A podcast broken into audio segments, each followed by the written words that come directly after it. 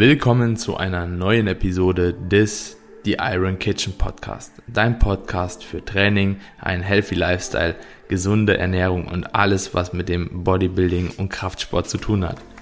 In der heutigen Episode sprechen Carmine und ich über das Thema Hardgainer und Gewichtszunahme.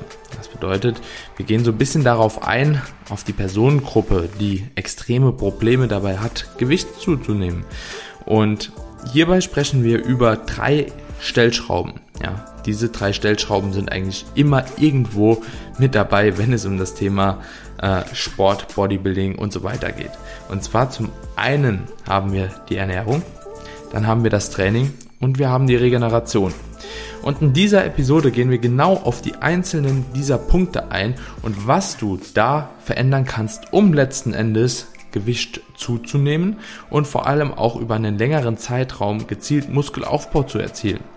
Ich denke, es ist eine sehr spannende Folge geworden, die bestimmt dem einen oder anderen von euch eine große Hilfestellung sein kann. Wir haben darüber spekuliert, ob wir die Episode den Hardgainer Guide nennen. Wäre bestimmt ein cooler Name gewesen. Wir wünschen euch jetzt erstmal viel Spaß bei dieser Episode und wenn euch die Folge gefallen hat, dann auch hier nochmal der kleine Hinweis von uns. Lasst uns doch gerne eine kleine Bewertung bei Apple Podcast da oder abonniert den Podcast bei Apple Podcast, bei Spotify, bei dieser, wo auch immer ihr Podcast hört. Alles hilft uns weiter und ja, zeigt uns einfach, dass der Podcast für dich relevant ist und so können noch mehrere Leute von dem Podcast profitieren. In diesem Sinne viel Spaß bei der neuen Episode.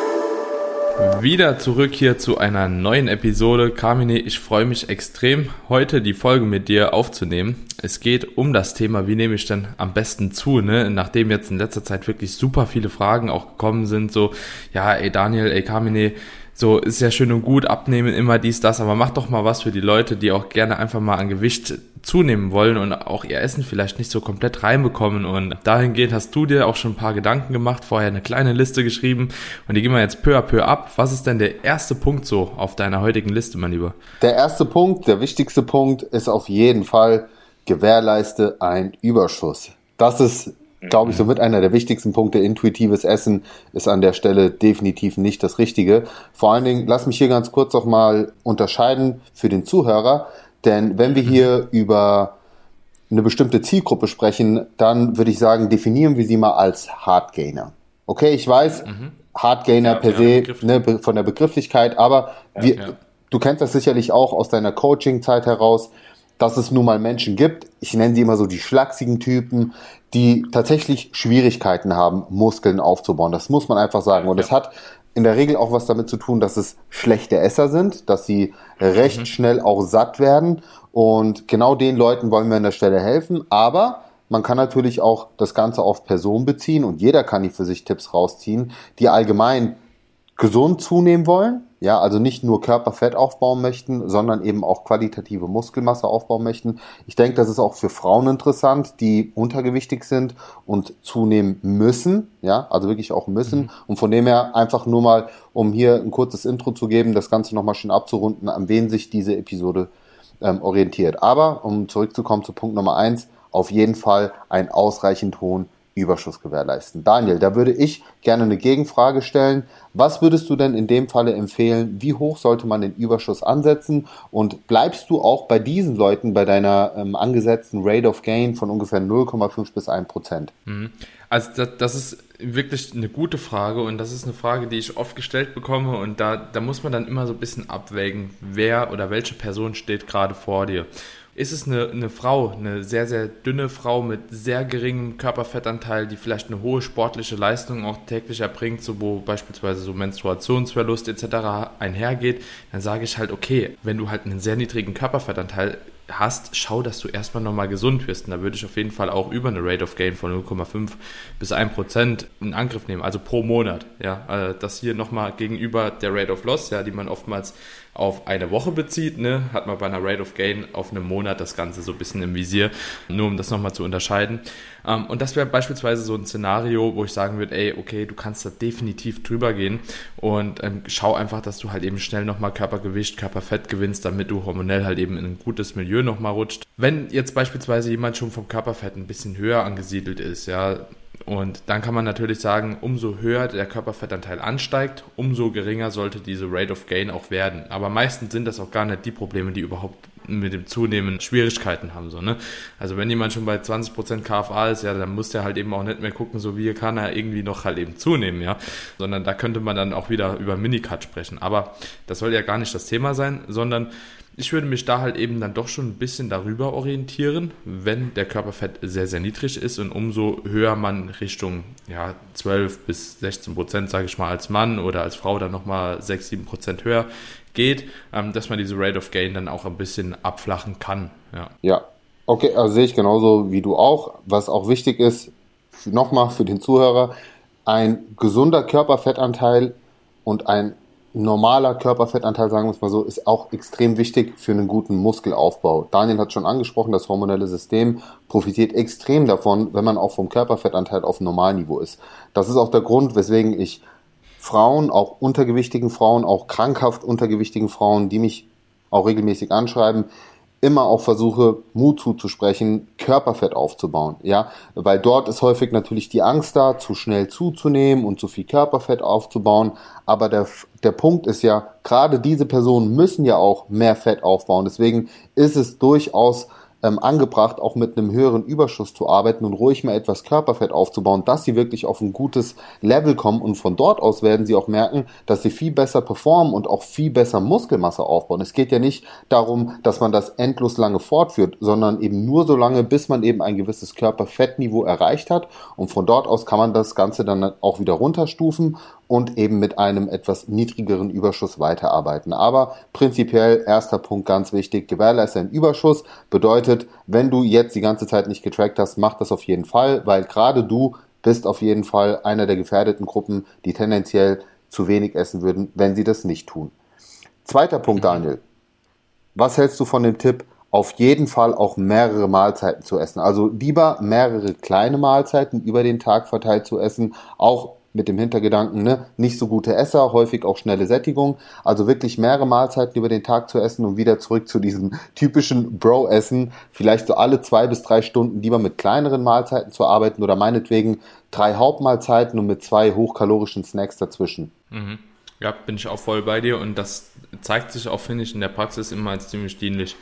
Also muss ich wirklich sagen, sehr, sehr viele Leute, die wirklich Probleme haben, ja, viel zu essen, die haben sich auch irgendwie so angewohnt, über den Tag entweder wenig zu essen oder einmal nur groß zu frühstücken und dann irgendwie über den Tag wieder wenig und dann, ja, keine Ahnung, am Abend muss man dann halt eben noch so viel stopfen. Ist für die meisten Personen einfach nicht so wirklich zielführend und ich kann da wirklich oder gehe da voll mit dir mit, mehrere Mahlzeiten, ich denke so plus vier auf jeden Fall notwendig um da halt eben auch eine gute Verteilung zu schaffen.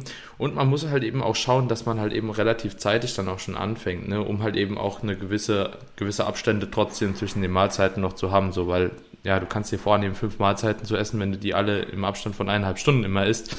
Ja, weiß ich nicht, ob du da halt eben schon nochmal so ein Hungergefühl halt erzielen kannst.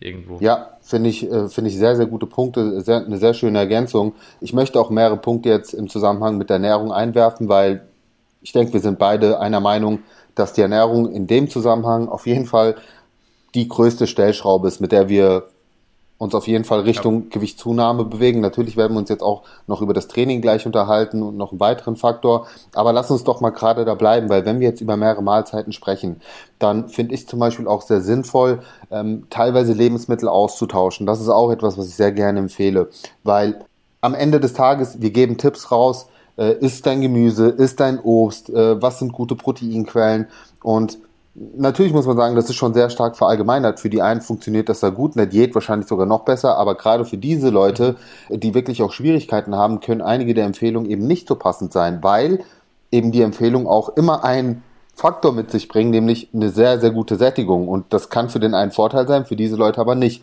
Deswegen habe ich so ein, ja, für mich einfach so ein paar Regeln festgelegt, wo ich mit Hardgainern gut gearbeitet habe, dass man zum Beispiel sagt, tausche dein Hähnchen gegen Steakfleisch oder dein mageres Tatar gegen Hackfleisch oder auch sowas wie Kartoffeln gegen Nudeln, weil Kartoffeln liefern einfach ein hohes Volumen mit einer relativ ähm, ja, niedrigen Energiedichte. Das ist in der Diät gut, im, ja, im Aufbau vielleicht nicht so gut, wenn man viele Kalorien zur Verfügung hat.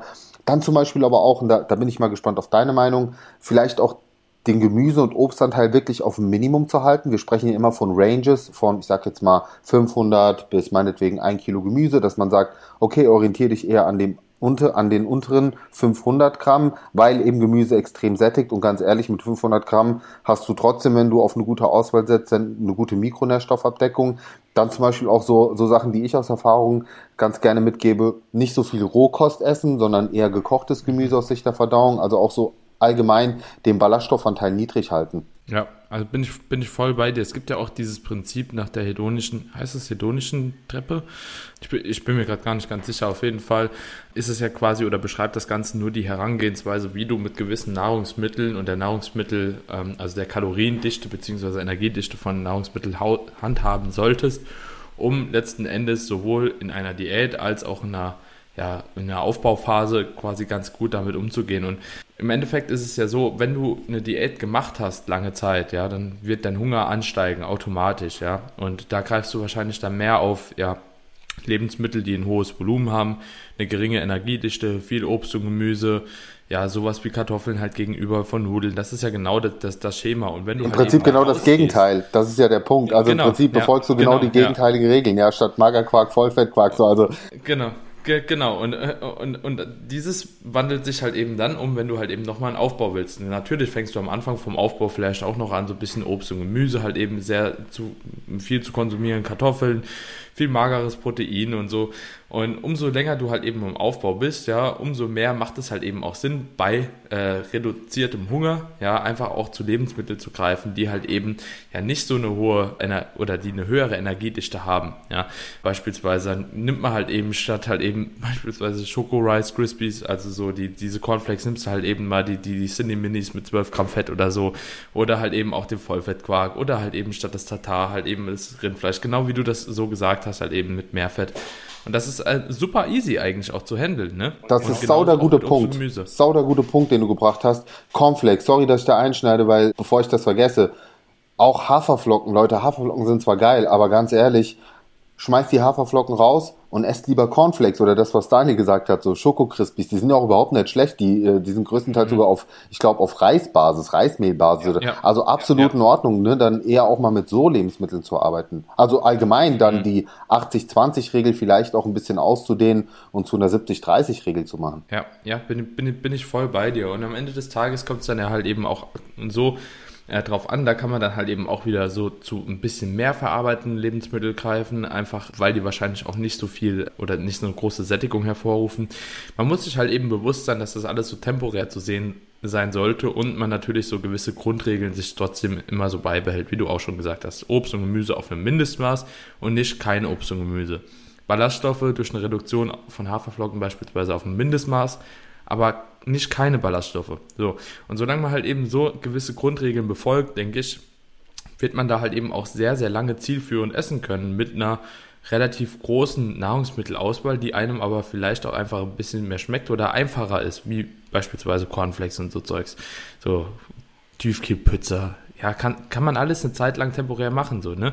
Und es gibt auch sehr wenige Leute, glaube ich, tatsächlich, die wirklich einen super niedrigen Körperfettanteil haben, die nicht trotzdem Bock haben, auch ein bisschen was zu essen.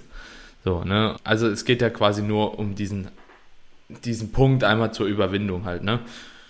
Genau das ist der Punkt, Daniel, weil ich denke, bei vielen herrscht immer noch diese falsche Denkweise, clean versus nicht cleanes Essen. Äh, mhm. aber am Ende sind es die Kalorien, die zählen. Und wie gesagt, es ist ja nur ein Teil der gesamten Ernährung, der das Ganze eben erleichtern soll, die Kalorienzufuhr erleichtern soll. Und der Körper verzeiht es auch absolut, wenn man mal eine Tiefkühlpizza isst, statt eine Proteinpizza. Oder wenn man einfach mhm. mal ein einen halben Pint Ben und Jerry's isst, ja, äh, zusätzlich zu der restlichen sonst sehr gesunden, ausgewogenen Ernährung. Und das müssen die Leute eben lernen. Diese Balance ist am Ende des Tages entscheidend. Und du hast ja schon gesagt, so, wenn man das Mindestmaß abdeckt, dann hat man auf jeden Fall auch schon sein, ich sag mal, seine Hausaufgaben erledigt, wie ich es immer nenne. Und dann kann man ruhig den Rest auffüllen mit Dingen, die der Seele gut tun und die natürlich auch entsprechend für, ne, Überschuss sorgen, mhm. ne? Überschuss gewährleisten. Daniel, was hältst du denn von der Empfehlung, die ich auch sehr gerne meinen ähm, Kunden weitergegeben habe? Also ich habe tatsächlich auch den einen oder anderen echten mhm. Hardgainer gehabt und ich kann sagen, das ist, das war ein Hardgainer, weil ich teilweise auch persönlich trainiert habe, äh, wirklich auch live vor mir gesehen habe und mit denen zusammengearbeitet habe. Weißt du, wo ich auch weiß, okay, die mhm. haben das umgesetzt und trotzdem fiel es ihnen extrem schwer.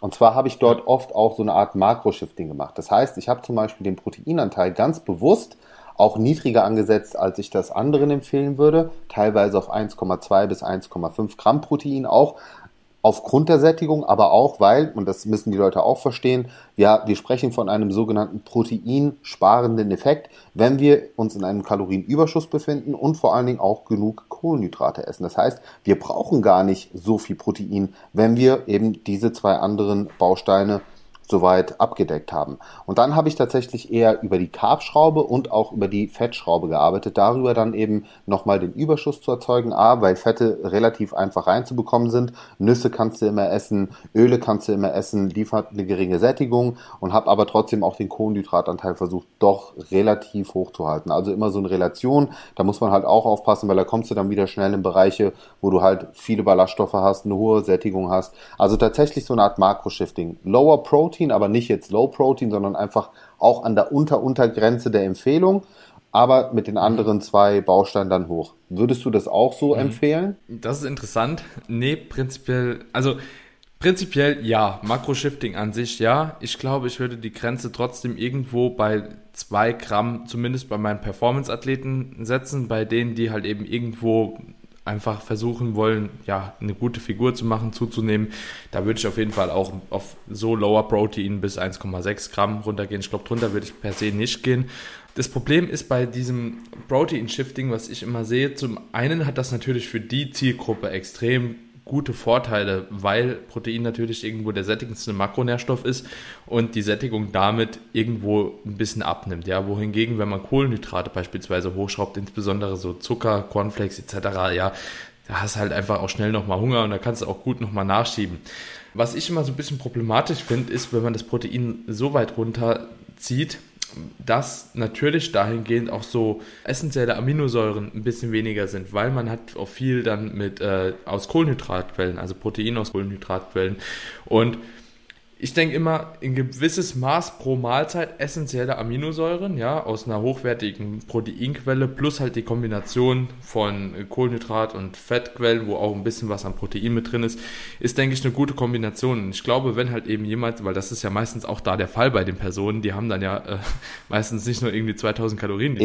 Machen, sondern irgendwo 4000, 5000 etc. So, äh, dass die dann halt durch die Kohlenhydratzufuhr, je nach Körpergewicht, halt relativ wenig Protein nur noch durch hochwertige Proteinquellen zuführen. Und das sehe ich dann immer so ein bisschen problematisch, auch wenn natürlich sehr viele Kohlenhydrate auch einen positiven Effekt haben und äh, sagen, okay, oder man sagen kann, dass man dadurch weniger Protein braucht. Aber weißt du was, das ist, das ist ein geiler Punkt, Daniel, weil das führt mich nämlich genau zum nächsten Punkt, weil dadurch habe ich nämlich genau dieses Problem immer ausgehebelt. Und zwar, mhm. arbeite mit Flüssignahrung. Was ich also gemacht habe bei meinen Kunden war, ich habe im Prinzip die Proteinquellen auf Basis von Proteinpulver gesetzt. Und das ganz bewusst, weil ich eben gesagt habe, konzentriere dich in den Mahlzeiten gar nicht so auf Fleisch oder auf, okay, also ich sage jetzt mal auf feste Lebensmittel, die dich zusätzlich sättigen, sondern mach das tatsächlich auch über ähm, also ich habe meistens mit zwei hochkalorischen Shakes zwischendurch gearbeitet und dort habe ich auf eine hohe, auf wirklich auf eine gute Qualität gesetzt, was äh, die Proteine betrifft, also wirklich ein gutes Whey oder Whey Casein Mix, wie auch immer. Meistens habe ich sogar ein reines Whey genommen. Dann habe ich eben gesagt, ne, Vollmilch mit rein, schmeiß Banane mit rein, schmeiß Nussmus mit rein, sowas in der Richtung und habe darüber dann quasi auch für eine ausreichend hohe und auch gute Aminosäurezufuhr gesorgt.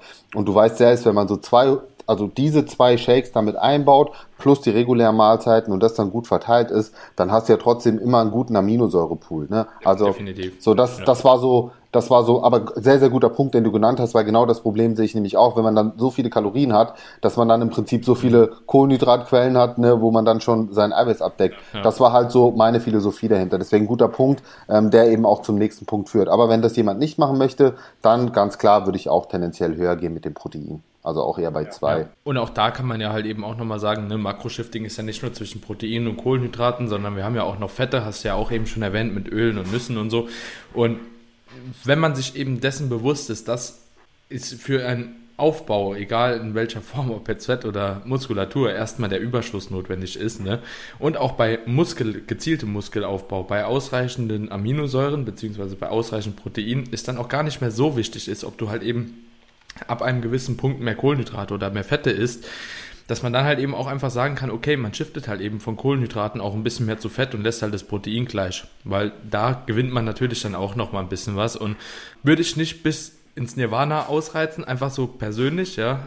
Ich ziehe da immer so meine Grenze bei 1,5 Gramm bei Fett, ja, zumindest bei den Männern, bei Frauen mhm. äh, toleriere ich auch ein bisschen mehr gerne, aber so bei 1,5 Gramm pro Kilogramm Körpergewicht Fett würde ich schon sagen, okay, das ist dann halt auch irgendwann genug, ne? Ja. Ähm, weil, weil dann auch irgendwo die Carbs dann wieder auf der Strecke bleiben ab einem gewissen Punkt. Aber kommt natürlich auch darauf an, wie viel jemand konsumiert. Ne? Also ich habe einen Klienten, der isst 5300 Kalorien. Ja gut, also da, da, irgendwann da. kannst du halt auch noch ein bisschen mehr shiften, so, ne? Ja. Sehr gut. Daniel, also wenn ich es nochmal ganz kurz zusammenfassen kann und wir dann übergehen zum Thema Training. Also gewährleiste auf jeden Fall einen ausreichenden Tonüberschuss. Punkt Nummer eins, ganz, ganz wichtig. Punkt Nummer zwei ist auf jeden Fall mehrere Mahlzeiten. Verteil deine Mahlzeiten gleichmäßig über den Tag. Also fang nicht irgendwie spät an zu essen. Mach keine Sachen wie intermittierendes Fasten oder irgendwelche Fastengeschichten. Ja, es gibt keine Mahlzeiten, sondern versuch wirklich regelmäßiger zu essen. Dafür etwas kleinere Mahlzeiten, aber hochkalorisch, indem du zum Beispiel auch einige Lebensmittel austauschst, wie wir es dir jetzt eben gerade als Beispiel genannt haben. Wenn du auf ein Drei-Mahlzeiten-Modell setzt, dann arbeite eben auch mit ja, vielleicht Flüssignahrung, hochkalorischen Snacks, ein paar Nüsse kannst du dir immer einpacken. Es gibt auch Energy-Riegel oder Energy-Cakes, die in so einer Situation auch durchaus mal sinnvoll sein können. Ne? Situativ, wir haben auch darüber schon eher negativ gesprochen im mhm. Kontext Diät oder ne, wie auch immer, aber da ist natürlich eine andere Situation. Überleg dir tatsächlich auch mal, wenn du wirklich Probleme hast mit der Sättigung, ein bisschen Makros zu shiften, also wirklich eher im unteren Bereich äh, Protein anzusiedeln zwischen 1,5 bis 2 und eben mehr Kohlenhydrate und Fette zu essen. Und was ganz wichtig ist, Daniel, und ich glaube, das passt auch abschließend zum Thema Ernährung, auf jeden Fall ausreichend Vorplan. Nicht einfach in den Tag reinleben, sondern sei gut vorbereitet. Gerade dann, wenn du ein schlechter Esser bist, ist das Thema Planung für dich umso wichtiger, dass du dir einfach gewisse Routinen ähm, antrainierst, gewisse Automatismen drin hast, dass du auf jeden Fall gewährleistest, dass du deine Mahlzeiten reinbekommst. Und wenn das für dich bedeutet, Meal Prep zu machen, dann heißt es eben Meal Prep und ganz ehrlich, so ein paar Zutaten in den Mixer reinschmeißen, um dir einen hochkalorischen Shake zu machen, den du auf dem Weg zur Schule trinken kannst, an der Arbeit zwischendurch, wenn du im Lager arbeitest, auch ohne weiteres tun kannst, ohne dich hinzusetzen und jetzt dein Essen zu löffeln, dann ist das auch fein. Hm. Ich habe noch zwei oder drei Punkte, die ich glaube ich am Schluss noch anfügen muss. Ja, also also, erstens, der Punkt mit dem Mixer ist ein saugeiler Punkt. Also es gibt wirklich super viele Leute, die davon profitieren und das wollte ich auch einfach hier nochmal unterstreichen. Du hattest eben gesagt mit Flüssignahrung und so, ähm, aber das ist wirklich so dicker Faktor, ja, den darf man oder den sollte man auf jeden Fall hier nochmal stark benennen.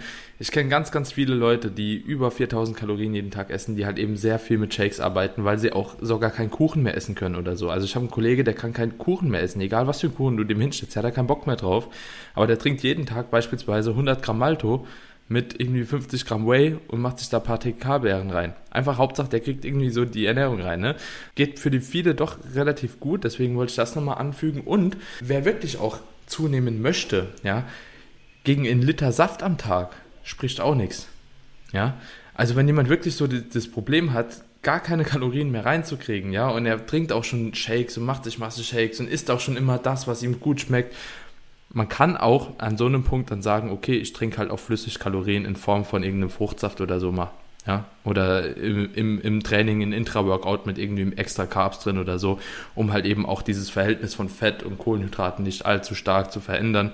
Und ähm, ja, das wollte ich jetzt nochmal so zum Ende der Ernährung anfügen, dass das auch ja, im allergrößten Notfall tatsächlich eine Möglichkeit wäre. Ja. Gute, gute Punkte, guter Abschluss, der uns direkt äh, zum Trainings ja, doch zu, zum Training führt letzten Endes, würde ich schon sagen. Da habe ich gar nicht so viele Punkte, da habe ja. ich mir drei Punkte aufgeschrieben und da kann, können wir auch gerne drüber diskutieren. Vielleicht hast du da auch eine mhm. etwas andere Philosophie, aber Punkt Nummer eins, den ich vorweg sagen möchte, bevor ich auf das Krafttraining zu sprechen komme, für die Leute sage ich ganz klar, kein Cardio-Training, ganz bewusst kein extra Cardio-Training, egal ob du Cardio magst da musst du dich wirklich entscheiden. Geht dir darum, wirklich Muskeln aufzubauen, Gewicht zuzulegen, dann lass Cardio weg, wenn du dich zu dieser Personengruppe zählst. Und mach auch keine extra Steps so, versuchen dein Minimum von mir aus irgendwo zwischen 6 und 8000 Schritte am Tag zu machen, aber zwäng dir nicht extra Schritte rein, weil ganz ehrlich, dein Need geht so in die Höhe, ja, und ja, das würde einfach dafür sorgen, dass du noch mehr essen musst, von dem her macht dir das Leben nicht schwerer. Also das an der Stelle einfach mal zum Thema Cardio und Extraschritte. Ich glaube, da muss man gar nicht viel mehr zu sagen. Macht einfach mhm. keinen Sinn aus Sicht der, ähm, ja, des noch höheren Verbrauchs. Wenn wir zum Kraft, wenn wir zum Krafttraining kommen, da lautet tatsächlich meine Empfehlung, auch nicht zu oft zu trainieren. Habe ich auch keine allzu guten Erfahrungen mit, wenn die Leute wirklich jeden Tag trainieren gehen. Da habe ich für mich einfach die Erfahrung gemacht, so drei bis maximal vier gute Trainingseinheiten in der Woche funktionieren extrem gut. Und auch tatsächlich habe ich persönlich sehr gute Erfahrungen gemacht, wenn man die Muskelgruppen dann dafür mindestens zweimal die Woche trainiert. Also ein OK-UK-Split hat bei mir sehr, sehr gute Erfolge erzielt bei den Leuten, wo man wirklich auf Grundübung setzt. Also gar nicht so viel mit vielen Isolationsübungen spielt, sondern wirklich OKUK-Trainingsplan, zweimal die Woche jede Muskelgruppe trainieren, auf Grundübung setzen und auch da von den Wiederholungsbereichen eher im etwas niedrigeren Wiederholungsbereich von, ich sag mal, so sechs bis maximal zehn Wiederholungen, Progression im Training und go. Ja, gute Punkte hätte ich genauso gesagt. Also auf jeden Fall die Rest Days mehr schätzen als andere. Auch ab und zu einfach vielleicht autoregulativ mal einen Rest Day einbauen, aber das hängt natürlich stark vom Programming an äh, ab. Und auch hier gerade nochmal vielleicht doch nochmal die Überleitung auch zur Ernährung. Arbeiten mit einer festen Pre-, Intra- und Post-Workout-Routine und nutzt den Post-Workout-Hunger auf jeden Fall auch. Also ich kenne ganz, ganz viele Leute, die insbesondere nach dem Training wirklich den größten Hunger verspüren. Ähm, gibt auch andere, die gar keinen Hunger haben, wenn sie sich zu hart abgeschossen haben, aber viele haben nach dem Training doch vermehrt Hunger und das sollte man dann definitiv ausnutzen. Sehr gut. Also bist du da beim Training bei mir, ne? Da ist tatsächlich lieber weniger, lieber weniger, dafür mehr Fokus auf eine gute Qualität setzen, auf eine gute Trainingsplanung, auf eine gute Progression. Da ist nämlich auch meine Erfahrung tatsächlich so, dass die Leute gar nicht so das krasse Regenerationspotenzial haben oder so eine hohe Arbeitskapazität, aus welchem Grund auch immer, aber das scheint tatsächlich irgendwie zu korrelieren, auch wenn ich es nur anekdotisch mhm. hier so weitergeben kann, aber wenn du das bestätigst, dann sollte das vielleicht der ein oder andere beherzigen, denn wir sprechen immer über mehr Volumen akkumulieren und ne, Volumen ist ein treibender mhm. Faktor, aber auch hier, da merkt man wieder, wie individuell das Ganze zu betrachten ist und man wirklich auf die diese Zielgruppe, der, ich nenne sie jetzt nochmal Hardgainer, das Ganze tatsächlich etwas ummünzen muss. Also sehr, sehr, sehr geil, dass du da auch bei mir bist und diese gleichen Erfahrungen hast. Ich meine, du bist auch ein sehr erfahrener Coach, von dem her kann man mhm. natürlich auch deine, de, deiner Praxiserfahrung und Expertise mhm. da ähm, Glauben schenken. Und zu guter Letzt würde ich dann sehr gerne nochmal auf den Faktor Regeneration eingehen, ohne da jetzt auch äh, zu viel dazu zu sagen, weil im Grunde genommen hast du schon gesagt, man sollte die Regeneration mehr schätzen. Das ist ein sehr, sehr guter Punkt. Mhm. Zur Regeneration haben wir immer wieder gesagt, gehört eine gute Ernährung, gehören natürlich auch Rest Days, aber wir kommen wieder auf den einen großen Punkt zu sprechen, den wir immer äh, sehr, sehr gerne ansprechen und das wäre Schlaf. Exactly. Also auch da, yes. Leute, schlaft genug und tatsächlich schlaft vielleicht auch ein bisschen länger als die allgemeine Empfehlung. So sieben bis neun Stunden, irgendwas so in der Range, tut euch auf jeden Fall gut. In der Nacht wächst man, hat mein alter Coach immer gesagt. Und das ist tatsächlich so. Da finden halt die ganzen Anpassungs- und Regenerationsprozesse in einem sehr, sehr viel stärkeren Maße statt.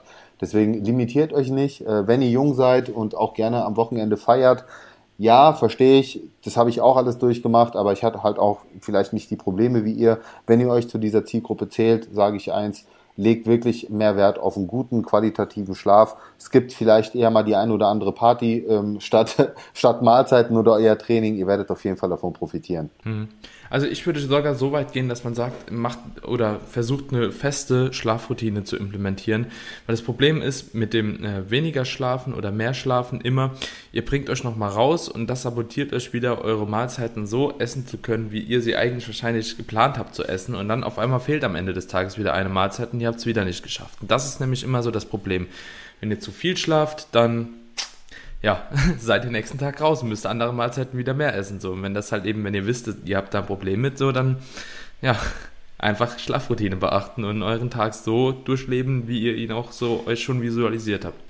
Genau. Sehr guter Punkt. Daniel, ich würde sagen, an der Stelle können wir echt einen Punkt machen. Das ist ein richtig geiler Hardgainer-Guide. So könnte man fast schon, fast schon den Titel dieser Episode nennen.